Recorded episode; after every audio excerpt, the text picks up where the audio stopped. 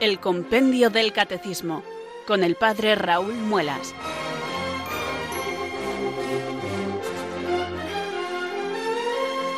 Muy buenas tardes, queridos oyentes de Radio María. Son las 4 las 3 en Canarias. Aquí comienza una nueva edición del programa El Compendio del Catecismo.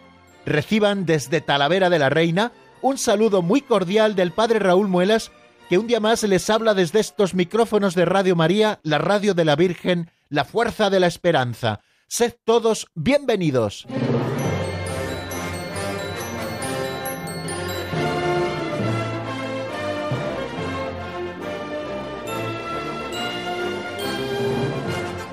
¿Qué tal se encuentran, queridos amigos? Pues eh, nosotros aquí estamos dispuestos y preparados para afrontar una nueva edición de nuestro programa El Compendio del Catecismo y hacerlo con ilusión porque estamos dispuestos y preparados para compartir con ustedes los próximos 55 minutos de radio y lo vamos a hacer comentando el Compendio del Catecismo de la Iglesia Católica.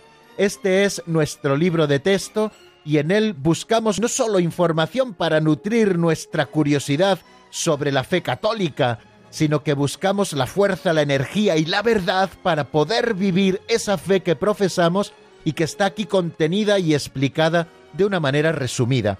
Existe el Catecismo Mayor de la Iglesia, así le llamamos nosotros familiarmente, al catecismo, más gordito, el de 1992, Catecismo de la Iglesia Católica, así se llama, y lo estoy leyendo porque en mi librería tengo delante una edición para que nunca se me olvide el nombre. Bueno, pues de ese libro se hizo un resumen que preparó el cardenal Ratzinger eh, con una comisión de cardenales y expertos y en el año 2005 vio la luz este resumen autorizado, promulgado y aprobado por la propia Iglesia. Fue el propio Papa Benedicto XVI ya el que le tocó promulgarlo el día 29 de junio del año 2005, si no me equivoco, solemnidad de San Pedro y San Pablo, presentó este otro subsidio para que estuviera la doctrina católica al alcance de todos los fieles.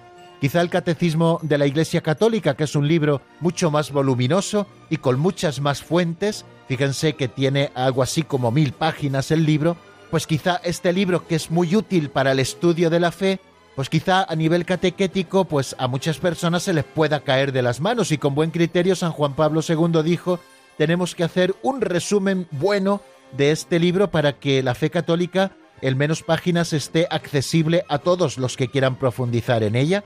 Y nosotros estamos entre aquellos que quieren profundizar en ella. Por eso cada tarde, de lunes a viernes, nos damos cita aquí en Radio María de 4 a 5 de la tarde en la península y también en, las Islas Baleares de 4 a 5 y de 3 a 4 en las Islas Canarias. Bueno, pues nos damos cita y comentamos el compendio del catecismo. Vamos todos los días desgranando uno o dos números, intentando comprender su significado y todo el alcance que estas fórmulas preciosas y precisas quieren regalarnos. La estructura del compendio del catecismo, como saben, es la misma que la del catecismo de la Iglesia Católica, solo que utiliza un sistema pedagógico muy clásico en los catecismos en la Iglesia, que es el de las preguntas y respuestas.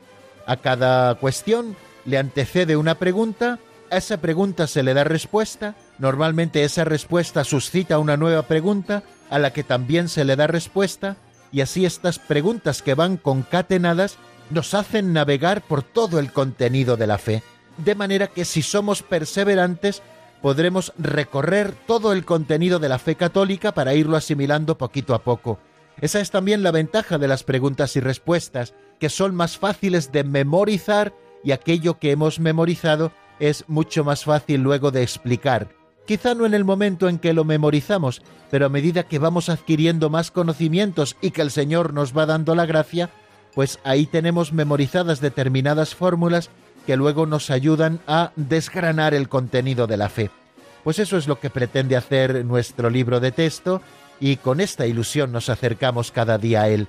Y sabiendo que es una tarea la de conocer la verdad, la de conocer la fe católica, en definitiva la de conocer a Dios, que excede con mucho nuestras fuerzas naturales, por eso cada día nosotros nos acercamos al comentario del compendio rezando e invocando al Espíritu Santo pidiéndole que venga sobre nosotros, que nos ilumine con su luz, que nos fortalezca con su gracia, para que podamos permanecer firmes y perseverantes en este empeño de búsqueda de la verdad, una verdad que la Iglesia Madre nos enseña por la asistencia constante que tiene del Espíritu Santo. Así que si les parece, queridos amigos, vamos a rezar nuestra oración de invocación al Espíritu Santo. Ven Espíritu Santo, llena los corazones de tus fieles y enciende en ellos el fuego de tu amor. Envía Señor tu Espíritu que renueve la faz de la tierra. Oh Dios, que llenaste los corazones de tus fieles con la luz del Espíritu Santo, concédenos que guiados por el mismo Espíritu, sintamos con rectitud y gocemos siempre de tu consuelo. Por Jesucristo nuestro Señor. Amén.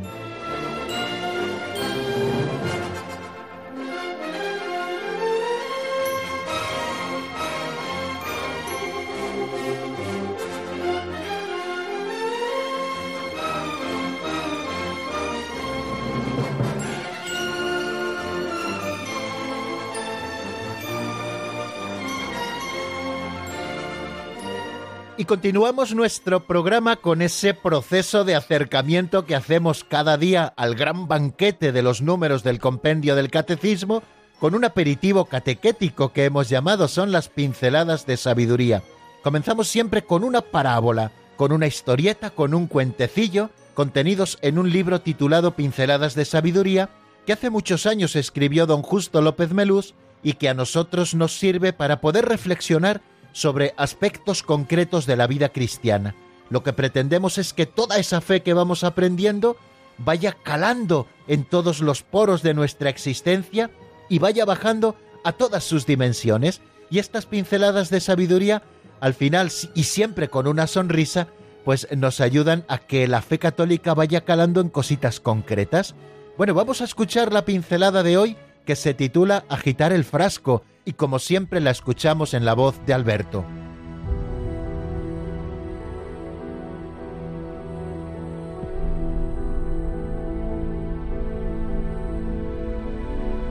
Agitar el frasco.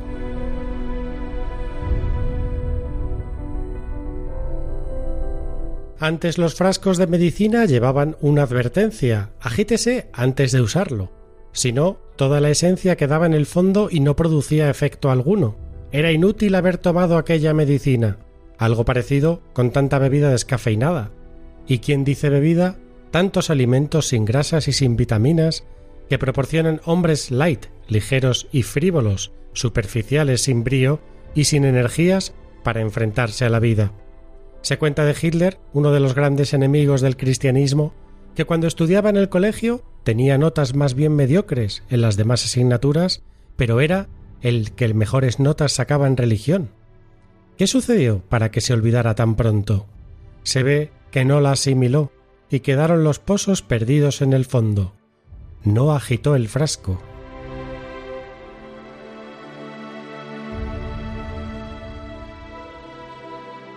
Nos cuenta don Justo, queridos amigos, en esta pincelada, una pequeña historia de uno de los grandes enemigos del cristianismo y uno de los grandísimos enemigos también de la humanidad, de Adolf Hitler. Nos dice que cuando era estudiante era bastante mediocre en sus notas, pero que sus mejores calificaciones las sacaba en religión. Bueno, pues ¿qué le ocurrió? Que no fue capaz de asimilar la religión, sino de convertirse en un auténtico monstruo. Y nos dice don Justo que no asimiló aquel contenido del que sacaba buenas notas. Quedaron los pozos perdidos en el fondo, o sea que no agitó el frasco. Esta imagen creo que tan gráfica puede servirnos también a nosotros para que nos examinemos de si estamos agitando verdaderamente el frasco de nuestra vida cristiana o nos estamos tomando ese suero que queda por arriba, pero que no es la sustancia medicinal que puede transformar nuestra enfermedad en salud. Yo no sé si en los frascos de jarabes todavía sigue poniendo aquello de agitar antes de usar, porque caigo en la cuenta precisamente a propósito de, de esta pincelada que debe hacer años que no tomo ningún jarabe. Y antes sí ponía eso de agitar antes de usar. Supongo que hoy seguirá poniéndolo para que no quede abajo toda la sustancia, sino que se vaya distribuyendo cuando nosotros lo agitamos y podamos tomar las dosis precisas de medicina y no solo el suero o el líquido que la sustenta, ¿no? Bueno, pues supongo que esto tendremos que seguir haciéndolo, porque si nosotros no agitamos bien el frasco de la vida cristiana, es decir, si nosotros no metemos bien el cucharón en la sopera, solo iremos sacando un poquillo de caldo, pero la sustancia verdadera siempre se encuentra en el fondo. ¿Por qué os creéis, queridos amigos, que el Señor le dice a Pedro, boga mar adentro? Estaban pescando en la orilla y el Señor le dice, boga mar adentro, profundiza en el mar, entra en lo más profundo del mar y allí encontrarás los mejores peces, ¿no? O por qué se dice también en esta tierra mía, aquí en Talavera de la Reina, no sé si es eh, como un refrán que podamos aplicar a otros lugares, me refiero que también se diga en otros lugares, esa expresión de no te quedes en las primeras matas. Los que se quedan en las primeras matas son los que no profundizan en el surco. Cuando se está haciendo la recogida de la cosecha, aquel que se queda en las primeras matas es porque es un poco perezoso y al final acaba por no profundizar en los surcos y se queda lo mejor en el fondo del surco. Bueno, pues lo mismo nos ocurre también en la vida cristiana. En muchísimas ocasiones nos llamamos cristianos porque verdaderamente lo somos, hemos sido bautizados, tampoco estamos alejadísimos de la Iglesia, pero al final la existencia cristiana, la vida de fe, es un mero barniz que nos han dado por fuera. Y no se trata solo de que nos barnicemos por fuera, sino de que nos embebamos totalmente de la fe, es decir, que polaricemos nuestra vida, que agitemos bien el frasco de la vida cristiana, que polaricemos nuestra vida en torno a Cristo. Ustedes van a entender quizá la imagen que les presente ahora. Se trata no solo de beber de la marmita, como hacían aquellos habitantes de la aldea de Axteris cuando tenían que luchar con los romanos, sino que se trata de que hagamos lo que Obelis, que nos caigamos enteros en la marmita de la pócima que nos hace luchar contra el mundo, contra el pecado, contra la carne y esa marmita es la gracia de Dios. Eh, ese fue lo que le ocurrió a Obelis, que se cayó en la marmita, se la bebió entera y por eso Obelis, además de ser muy gordito, era un hombre tan fortachón que siempre vencía en todas las batallas, porque de pequeño se había caído en la marmita y se la había bebido toda. Pues ojalá a nosotros nos pase también lo mismo, queridos oyentes, que nos caigamos en la marmita de la gracia y que nos la bebamos toda que nuestra vida cristiana no se quede en tomar solo una cucharadita de cristianismo, sino que nos bebamos la marmita entera, es decir, que nos sumerjamos en ella, que nos sumerjamos en la vida de la fe, para que todo lo que Cristo nos enseña, y no solamente aquello que nos conviene, vaya llenando nuestra vida. Así, queridos amigos, evitaremos que nos ocurra pues algo así lo que le ocurrió a Hitler, que sí, sabía muchas cosas del cristianismo, pero que no asimiló absolutamente nada y se convirtió en un auténtico monstruo.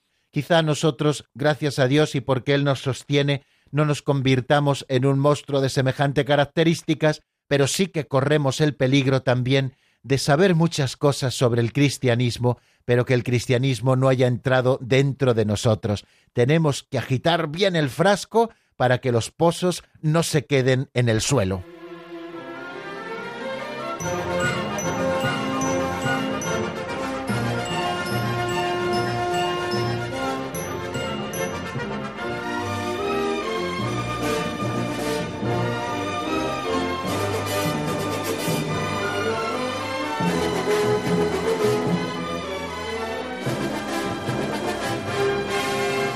Bien amigos, pues vamos tomando ritmo ya en nuestro programa de hoy. Estamos comenzando una nueva semana y lo hacemos con ilusión.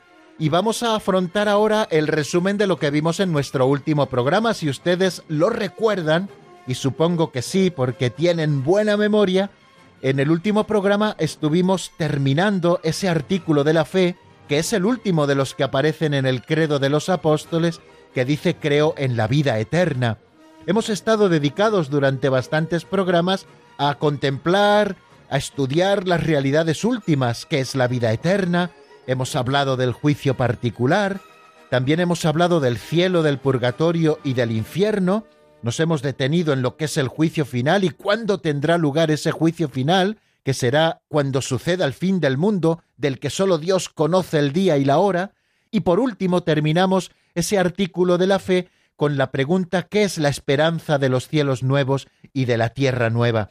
Eso fue lo último que nosotros vimos. El número 216, que culmina, digamos, ese artículo.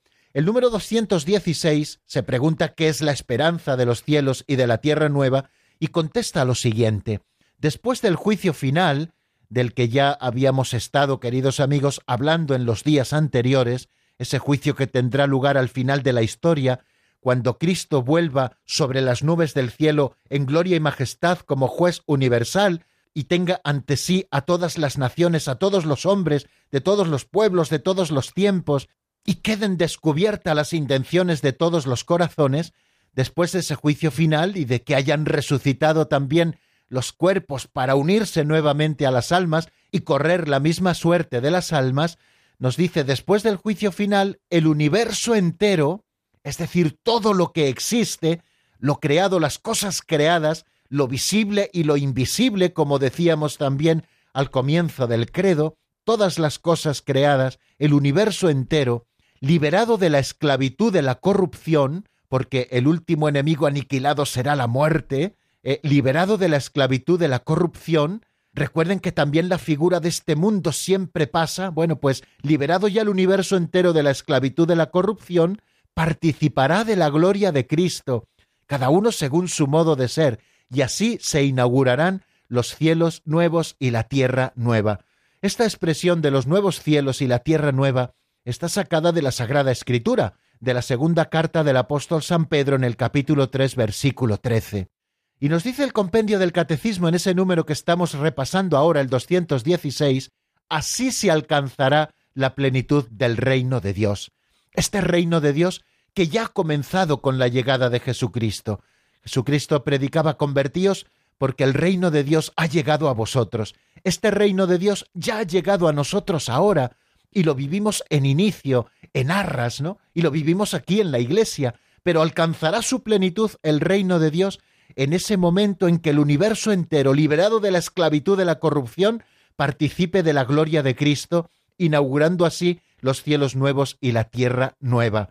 Así se alcanzará la plenitud del reino de Dios, es decir, la realización definitiva del designio salvífico de Dios de hacer que todo tenga a Cristo por cabeza, lo que está en los cielos y lo que está en la tierra. Cristo está llamado a recapitular todas las cosas en sí, a ser cabeza de toda la creación, de las cosas visibles y de las cosas invisibles, ¿no? Cristo será la cabeza. Lo que está en los cielos y lo que está en la tierra tendrá a Cristo por cabeza. Es San Pablo también el que nos lo dice en la carta a los Efesios, capítulo 1, versículo 10. Dios será entonces todo en todos en la vida eterna.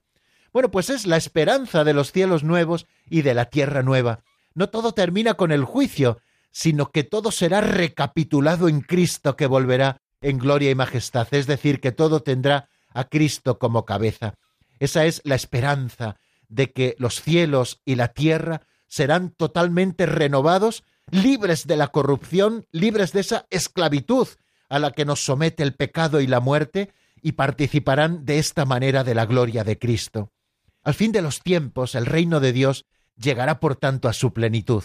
Después del juicio final, como ya les he indicado, los justos reinarán para siempre con Cristo, glorificados en cuerpo y alma, y el mismo universo será renovado. Lumen Gentium, en el número 48, nos lo dice con estas palabras tan hermosas. La Iglesia sólo llegará a su perfección en la gloria del cielo, cuando llegue el tiempo de la restauración universal y cuando con la humanidad también el universo entero que está íntimamente unido al hombre y que alcanza su meta a través del hombre, quede perfectamente renovado en Cristo. Quiere decir que no solamente los hombres seremos glorificados en cuerpo y alma, aquellos que sean juzgados dignos del cielo, sino que todo el universo será renovado, porque Dios ha creado todo bueno, no ha creado el universo para su corrupción, sino para que sea renovado en Cristo y tenga Cristo como cabeza. La Sagrada Escritura, como antes les decía en, la segunda carta del apóstol San Pedro, capítulo 3, versículo 13, y también de alguna manera el libro del Apocalipsis en el capítulo 21, versículo 1, llama cielos nuevos y tierra nueva a esta renovación que ciertamente es misteriosa, pero que transformará la humanidad y el mundo. Los cielos nuevos y la tierra nueva es esa renovación misteriosa que transformará a la humanidad, pero también al mundo. Esta será la realización definitiva del designio de Dios de hacer que todo tenga Cristo, como les digo, por cabeza, lo que está en los cielos y lo que está en la tierra. Y en este universo nuevo, la Jerusalén celestial, así llamamos también al universo nuevo, Dios tendrá su morada en medio de los hombres, entre los hombres, y enjugará toda lágrima de sus ojos, y no habrá ya muerte, ni llanto, ni luto, ni fatigas, ni dolor, porque el mundo viejo ha pasado y lo nuevo, queridos amigos, va a comenzar. Es ese universo nuevo, es esa Jerusalén celestial. Esto que ya estamos viviendo aquí por la vida de la gracia y por los sacramentos y por la presencia del Espíritu Santo en la Iglesia, esto que vivimos a veces en imagen, es decir, en sacramentos, lo vivimos realmente, pero no lo podemos captar en su plenitud, será vivido en ese universo nuevo, en la Jerusalén celestial, donde Dios tendrá su morada entre los hombres, y ya no habrá ni llanto, ni luto, ni dolor, sino paz y alegría sin fin. Para el hombre esta consumación será la realización final de, de la unidad del género humano, querida por Dios desde la creación, y de la que la Iglesia peregrina era como un sacramento. Dios creó a la humanidad para estar unida, y sin embargo los hombres se dividieron tantas veces, lo vemos en la Sagrada Escritura, desde Adán y Eva, cuando entró el pecado en el mundo ya entra la división entre los seres humanos, después Caín y Abel, y así ustedes pueden ir repasando y espigando toda la Biblia para ver esa separación, para ver que los hombres no hemos formado esa humanidad unida que Dios ha querido, de manera que Dios, que promete una salvación, funda la Iglesia para que sea ahora ya sacramento de la unidad entre los hombres, de la unidad de los hombres entre sí y de la unidad de los hombres con Dios. Bueno, pues esta consumación, la plena realización de esto que ya se vive sacramentalmente en la Iglesia, se alcanzará en ese momento, cuando lleguen los cielos nuevos y la tierra nueva. Los que estén unidos a Cristo formarán la comunidad de los rescatados, la ciudad santa de Dios, la esposa del Cordero. Son imágenes que encontramos ambas, tanto la de ciudad santa de Dios como la de esposa del Cordero, que encontramos en el libro del Apocalipsis, en el capítulo 21. La Iglesia ya no será herida por el pecado, o por las manchas, o por el amor propio, que destruyen o hieren la humanidad terrena de los hombres, y será la visión beatífica de Dios el poderle contemplar cara a cara cuando Dios se manifieste de modo inagotable a los elegidos, cuando nosotros recibiremos esa fuente inmensa de felicidad, de paz y de comunión mutua. Eso es el cielo, queridos amigos, la visión beatífica, el contemplar a Dios cara a cara, el que el Señor se nos manifieste de modo inagotable a los que han sido hallados dignos del cielo, y esta será la fuente inmensa de la felicidad, de la paz y de la comunión mutua. Esto en cuanto a la humanidad y en cuanto al cosmos que nos dice el catecismo, pues el Catecismo Mayor de la Iglesia en el número 1046 dice que la revelación afirma la profunda comunidad de destino del mundo material y del hombre. Estamos unidos, el Señor nos ha creado en esta tierra que pisamos, de manera que nos ha unido también al universo creado. Dice la carta a los romanos en el capítulo 8, entre los versículos 19 y 23, lo siguiente.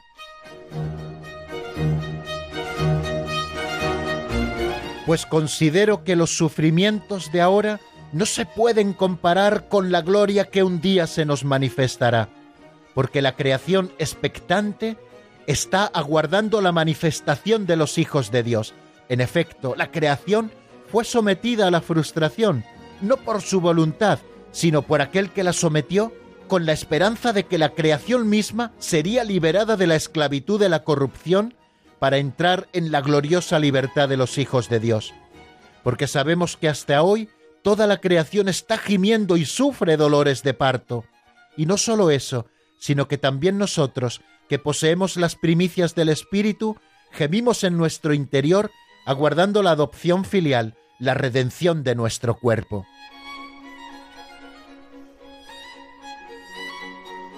Como hemos escuchado en este pasaje de la carta a los romanos, el universo visible también está destinado a ser transformado.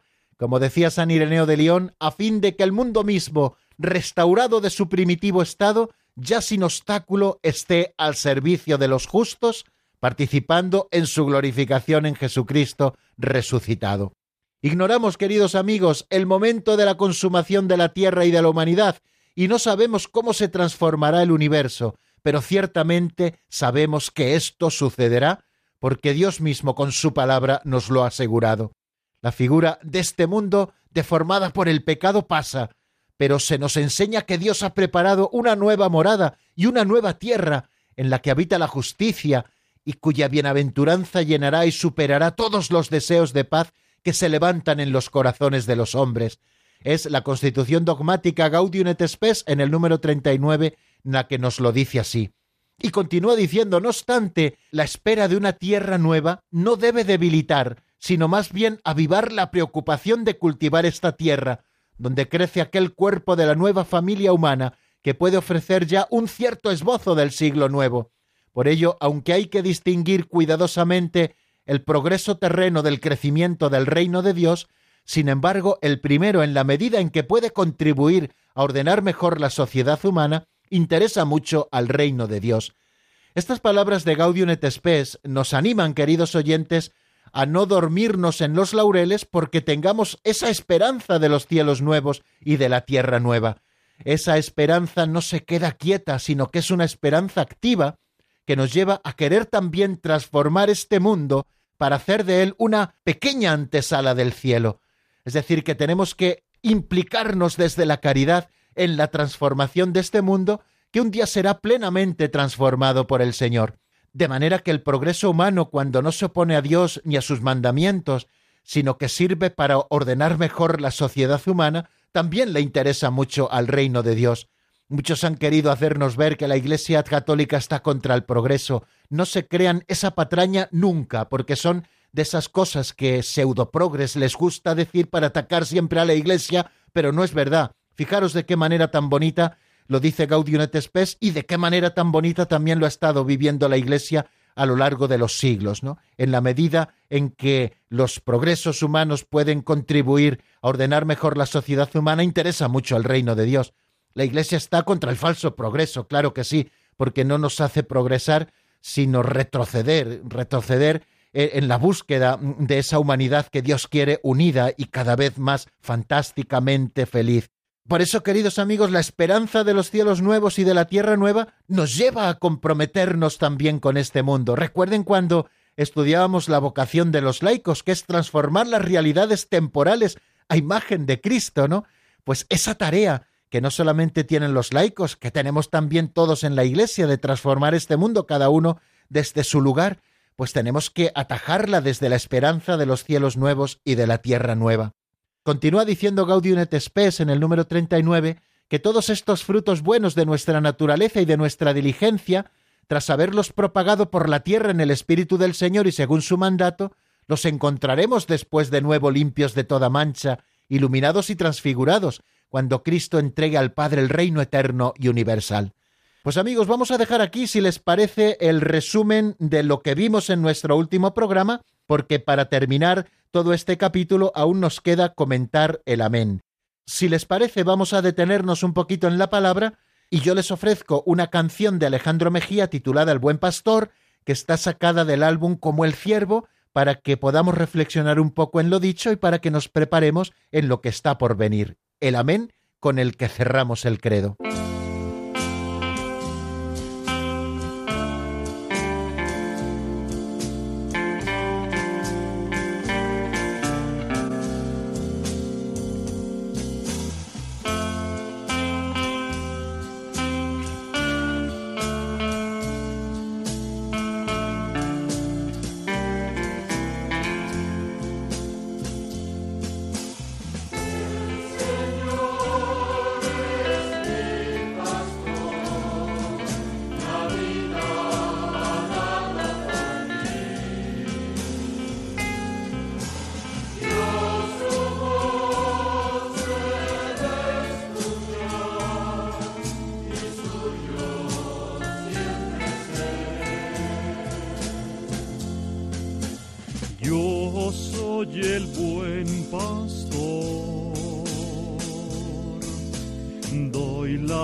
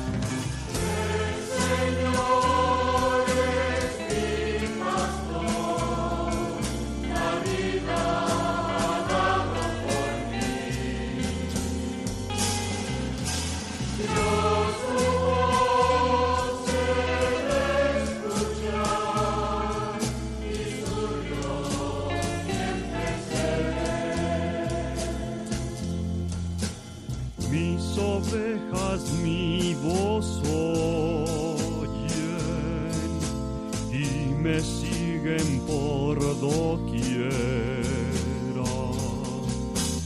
Yo les doy la vida eterna, ellas no verán la muerte.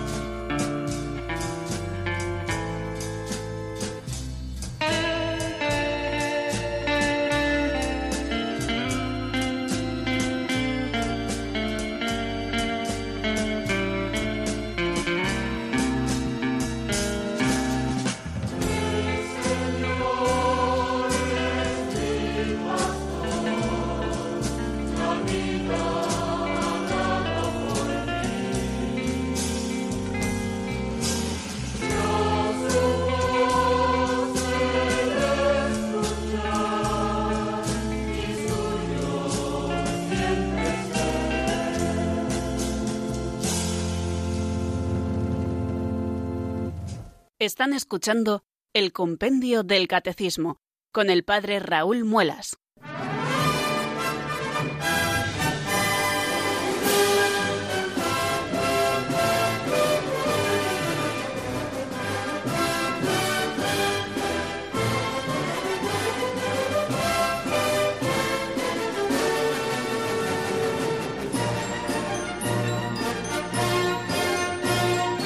Continuamos, queridos amigos, en la sintonía de Radio María y estamos en el compendio del Catecismo y le vamos dando a la caza alcance de la primera parte. Vamos a comentar el último número de esta primera parte, que es el 217, que nos habla de la palabra amén con la que termina el credo. Cuando nosotros rezamos el credo y lo hacemos todos los domingos y fiestas de guardar, y las solemnidades, por supuesto, en la Eucaristía, lo rezamos de la siguiente manera voy a recitar el credo apostólico, el credo corto. Creo en Dios, Padre Todopoderoso, Creador del cielo y de la tierra. Creo en Jesucristo, su único Hijo nuestro Señor, que fue concebido por obra y gracia del Espíritu Santo, nació de Santa María Virgen, padeció bajo el poder de Poncio Pilato, fue crucificado, muerto y sepultado, descendió a los infiernos, al tercer día resucitó de entre los muertos, subió a los cielos y está sentado a la derecha de Dios, Padre Todopoderoso. Desde allí ha de venir a juzgar a vivos y muertos. Creo en el Espíritu Santo, la Santa Iglesia Católica, la comunión de los santos, el perdón de los pecados, la resurrección de la carne y la vida eterna. Y terminamos diciendo Amén. Así terminamos el credo con la palabra Amén.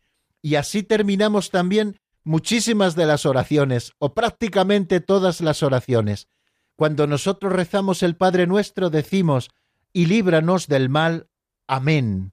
O cuando rezamos el Ave María, ahora y en la hora de nuestra muerte. Amén. Y cuando rezamos la salve, decimos, ruega por nosotros, Santa Madre de Dios, para que seamos dignos de alcanzar las promesas de nuestro Señor Jesucristo. Amén.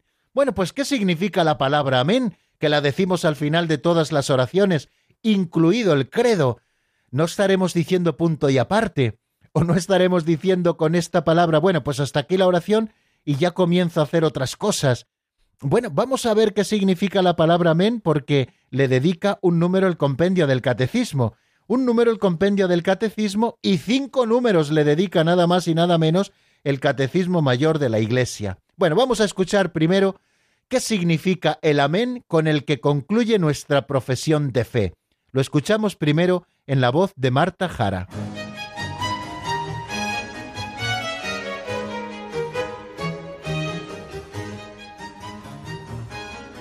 Número 217. ¿Qué significa el amén con el que concluye nuestra profesión de fe?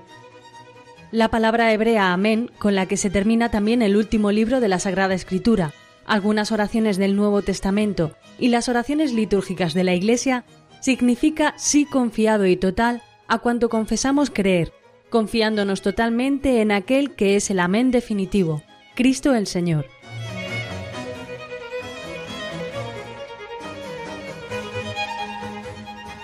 Bien, pues acabamos de escucharlo, la palabra hebrea amén, con la que se termina también el último libro de la Sagrada Escritura, algunas oraciones del Nuevo Testamento y las oraciones litúrgicas de la Iglesia, significa nuestro sí confiado y total a cuanto confesamos creer, confiándonos totalmente en aquel que es el amén definitivo, Cristo el Señor. Bueno, en primer lugar, nos dice este número 217 que la palabra amén es una palabra hebrea, de esas que es muy difícil traducir. La hemos traducido en ocasiones como así sea, o así es, o así será, pero en realidad es una palabra muy difícil de traducir, tanto es así que ha pasado a casi todas las lenguas sin traducir y todos decimos esa palabra amén. Bueno, pues con esa palabra amén se termina eh, la Sagrada Escritura. Si nosotros tomamos el libro del Apocalipsis en las manos y vamos al capítulo 22, que es el último capítulo del libro del Apocalipsis, en el versículo 20 y 21 se dice lo siguiente. Dice el que da testimonio de estas cosas, sí, vengo pronto. Amén. Ven Señor Jesús. La gracia del Señor Jesús esté con todos. Y no solamente el último libro de la Sagrada Escritura termina con el amén, sino también algunas oraciones del Nuevo Testamento. Las oraciones litúrgicas de la Iglesia, todas las oraciones litúrgicas terminan con la palabra amén. Por Jesucristo nuestro Señor, amén. O en la fórmula larga, por nuestro Señor Jesucristo tu Hijo. Bueno, pues son muchas las veces que a lo largo de la recitación de las oraciones litúrgicas utilizamos la palabra amén. Y también al finalizar el credo, la profesión de fe, usamos esa palabra amén. ¿Qué significa? Significa nuestro sí confiado y total a cuanto confesamos creer, confiándonos totalmente en aquel que es nuestro amén definitivo, Cristo el Señor. Quiere decir que cuando decimos la palabra amén al final del credo, estamos diciendo en realidad, sí, Señor, yo todo esto lo creo. Es un sí confiado y total, no un sí a medias, bueno, pues más o menos, no, no, un sí confiado y total, de que todo esto que nosotros hemos recitado, hace un momento recitaba yo el credo, pues todo eso que hemos recitado, confesamos creerlo y además nos confiamos totalmente a aquel que es el amén definitivo, que es Cristo el Señor, como nos dice el libro del Apocalipsis. En hebreo, amén pertenece a la misma raíz, nos dice el Catecismo Mayor, que la palabra creer. Por eso nosotros eh, estamos entendiendo así el amén del final del credo. Esta raíz expresa la solidez, la fiabilidad, la fidelidad. Y así se comprende por qué el amén puede expresar tanto la fidelidad de Dios hacia nosotros como nuestra confianza en Él. Fijaros cómo en el profeta Isaías se encuentra la expresión Dios de verdad. Literalmente se diría Dios del amén, es decir, el Dios fiel a sus promesas. Quien desee ser bendecido en la tierra, leemos en el capítulo 65 del libro de Isaías, deseará serlo en el Dios del amén, es decir, el Dios de la verdad, el Dios que siempre es fiel a su alianza. Nuestro Señor emplea con frecuencia también el término amén, y a veces de forma duplicada, ¿no? Amen, amen, dico vobis. En verdad, en verdad os digo, lo ha traducido así la Sagrada Escritura al castellano, y lo hace para subrayar la fiabilidad de su enseñanza y su autoridad fundada en la verdad única de Dios. Así pues, el amén final del credo recoge de alguna manera y confirma su primera palabra. Comenzamos el credo diciendo creo, pues cuando al final del credo decimos amén, estamos como repitiendo la primera palabra del credo, estamos diciendo creo. Y creer es decir amén a las palabras, a las promesas, a los mandamientos de Dios, es fiarse totalmente de Él, que es el amén de amor infinito y de perfecta fidelidad. Estoy siguiendo casi literalmente el Catecismo Mayor de la Iglesia porque cuando lo he estado viendo me ha parecido tan hermoso, y es que la vida cristiana de cada día será también el amén al creo de la profesión de fe de nuestro bautismo. Cuando recitamos las pinceladas y reflexionamos, decimos que queremos, bueno, pues hacer aplicaciones prácticas de la fe. Eso también pretende hacer el amén, una aplicación práctica general de todo aquello de lo que hemos dicho creo. La profesión de fe de nuestro bautismo. Dice San Agustín en el Sermón 58 que tu símbolo sea para ti como un espejo. Mírate en él para ver si crees todo lo que declaras creer y regocíjate todos los días en tu fe. Que el credo sea para nosotros un espejo y cuando decimos amén, queridos amigos, es como que nos estamos mirando al espejo para ver si verdaderamente creemos y profesamos todo aquello que declaramos creer. Jesucristo mismo es el amén. Así nos lo dice también el libro del Apocalipsis en el capítulo tercero, versículo 14. Es el amén definitivo del amor del Padre hacia nosotros. Asume y completa nuestro amén al Padre. Todas las promesas hechas por Dios, nos dice San Pablo en la segunda a los Corintios, han tenido su sí en Él, en Cristo. Y por eso decimos por Él amén a la gloria de Dios. Por Él, con Él y en Él, a ti, Dios Padre Omnipotente, en la unidad del Espíritu Santo, todo honor y toda gloria por los siglos de los siglos. Amén. Esta es la doxología que rezamos todos los días al final de la plegaria eucarística. Cuando termina la plegaria eucarística, el sacerdote toma el cuerpo y la sangre de Cristo en sus manos, las eleva y dice, por Cristo, con Él y en Él, a ti Dios Padre Omnipotente en la unidad del Espíritu Santo, todo honor y toda gloria por los siglos de los siglos. Y el amén más importante de la misa es ese. Por eso la doxología solo la dice el sacerdote y todo el pueblo asiente desde ese amén que casi casi hay que decirle con mayúsculas.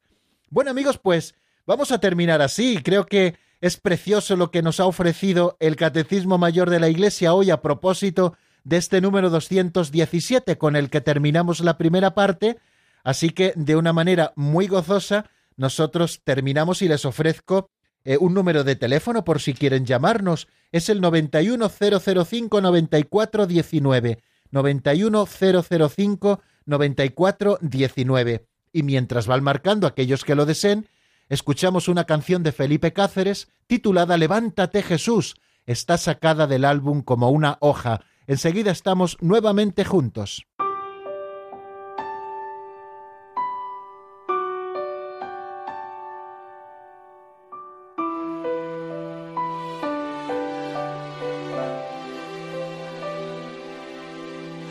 Lluvia ya cesó.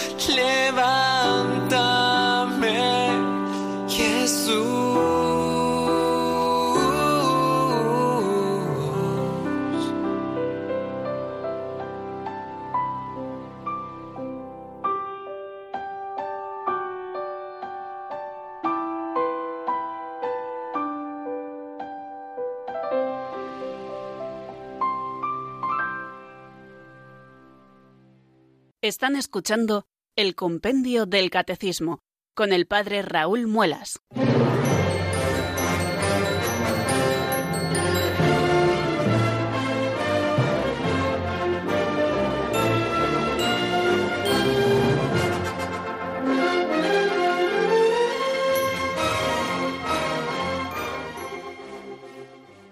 Bueno amigos, eh, nos llega el momento de abrir el teléfono de directo de nuestro programa, que es el 91005-9419, 91005-9419, para recibir las llamadas de nuestros oyentes. Aquellas dudas que ustedes puedan tener o aquellas reflexiones que al hilo de lo que explicamos quieran hacernos o incluso ratificarlo con algún testimonio, pues estaríamos encantados de recibirlo. Vámonos hasta Sevilla y allí está nuestro amigo Manuel, que ha sido el primero en marcar. Buenas tardes, bienvenido Manuel. Eh, buenas tardes, padre Raúl. Enhorabuena por su programa. Muchas Eh, gracias. Me permite una reflexión sobre eh, la palabra amén. Eh, mm, para mí te- tiene un significado muy especial. Lo primero porque el amén eh, fue el único, para mí, el único amén que dijo Jesús cuando los discípulos le dijeron que, que le enseñara a orar como, como San Juan Bautista. Le dijo, la oración del Padre Nuestro, y termina Jesús diciendo, amén. Y, y- y a mí esto pues me trae a, a la conciencia que el final de la Biblia, que es el Apocalipsis, termina eh, la gracia de Jesucristo sea con todos vosotros, amén. Y, y veo yo que, que- que la Biblia, que la Sagrada Escritura, es, es- es una oración, igual que la oración del Padre Nuestro, al final Jesús la termina eh, con, la palabra amén. La Biblia, yo veo una similitud con, el mismo Padre Nuestro, que la, la misma Biblia comienza como el Padre Nuestro Padre y, y el Padre creador del mundo, que le pedimos que nos cree y, y hágase tu voluntad en la tierra como en el cielo. Jesús en Gesemaní le dijo, Padre, no se haga mi voluntad, hágase tu voluntad. Veo una similitud con el Padre Nuestro. Y si recimos, re- re- seguimos rezando el Padre Nuestro, dice en San Mateo, perdona nuestras deudas, y en San Lucas, perdona nuestros pecados, así como nosotros perdonamos.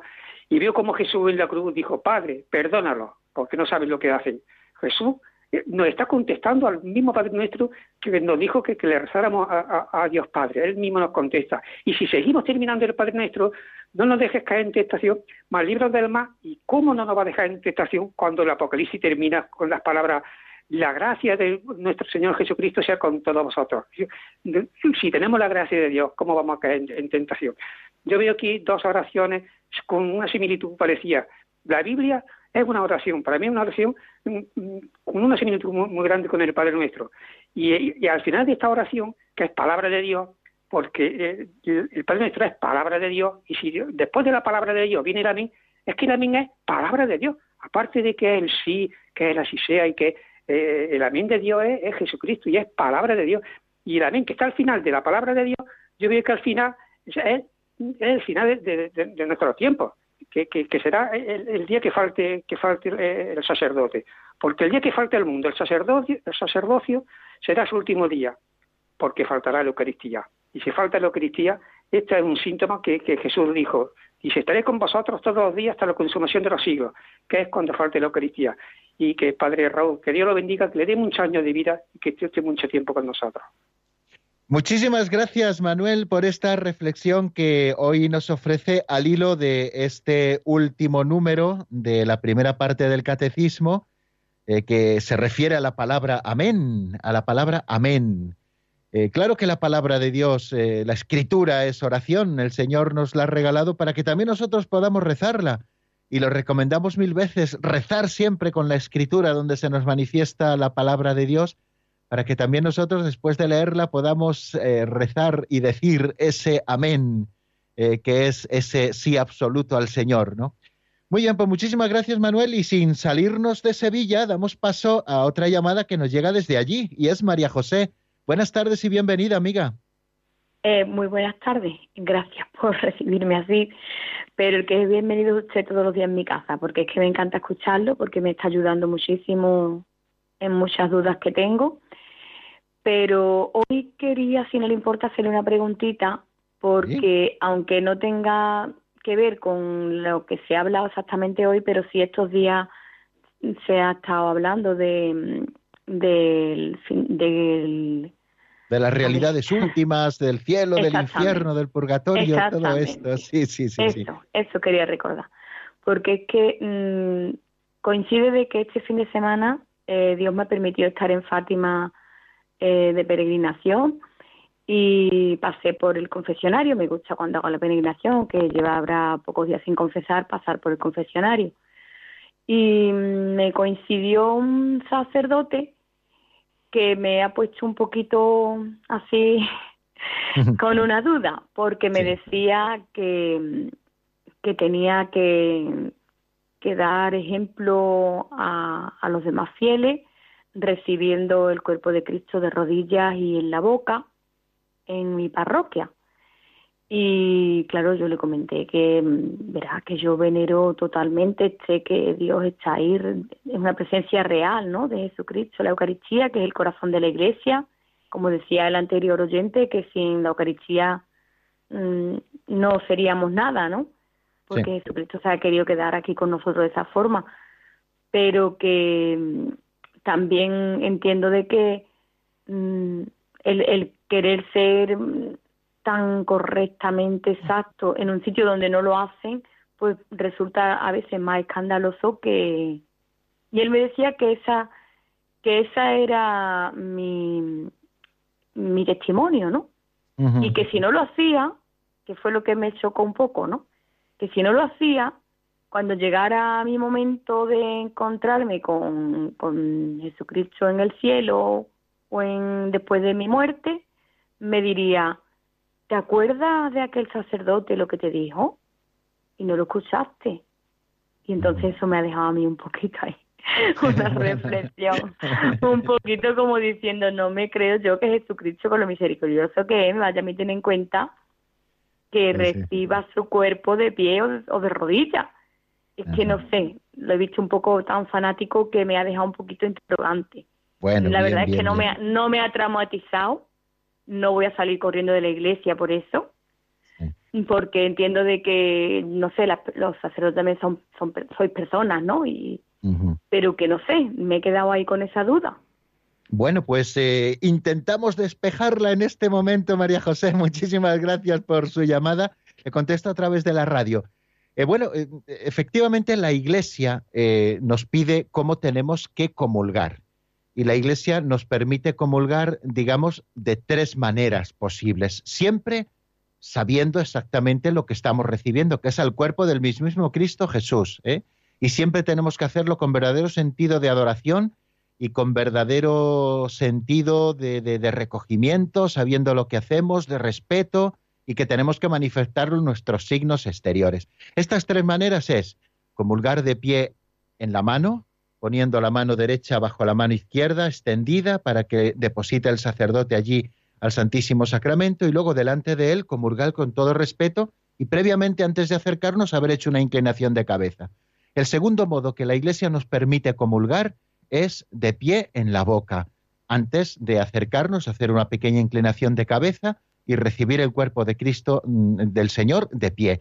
Y luego otro modo de comulgar es comulgar de rodillas, en la boca, eh, también con todo sentido de respeto, veneración, adoración al único Dios verdadero que es el que estamos recibiendo. Estas son las tres maneras de comulgar y si la Iglesia nos ofrece estos tres modos es para que nosotros escojamos el que nosotros deseemos o el que más eh, se ajuste a, lo que nosotros eh, pues queremos, queramos hacerlo, ahora bien, el sacerdote, pues, considera, este sacerdote en cuestión, pues, que quizá eh, la manera más perfecta de manifestar ese sentido de adoraciones, de rodillas, bien, bueno, pues el que se sienta llamado a hacerlo así, que lo haga así, pero claro, tampoco es algo que podamos imponer por encima de lo que la Iglesia nos permite.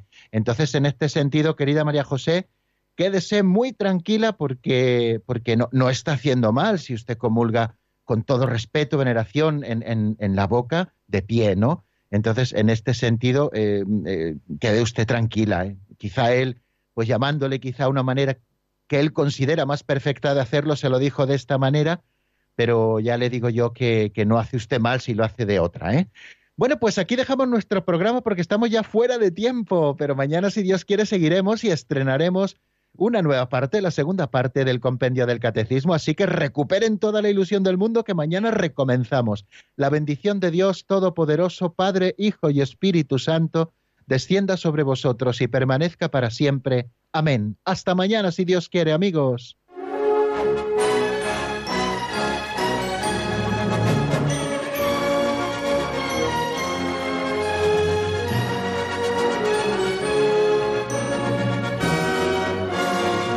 El Compendio del Catecismo con el Padre Raúl Muelas.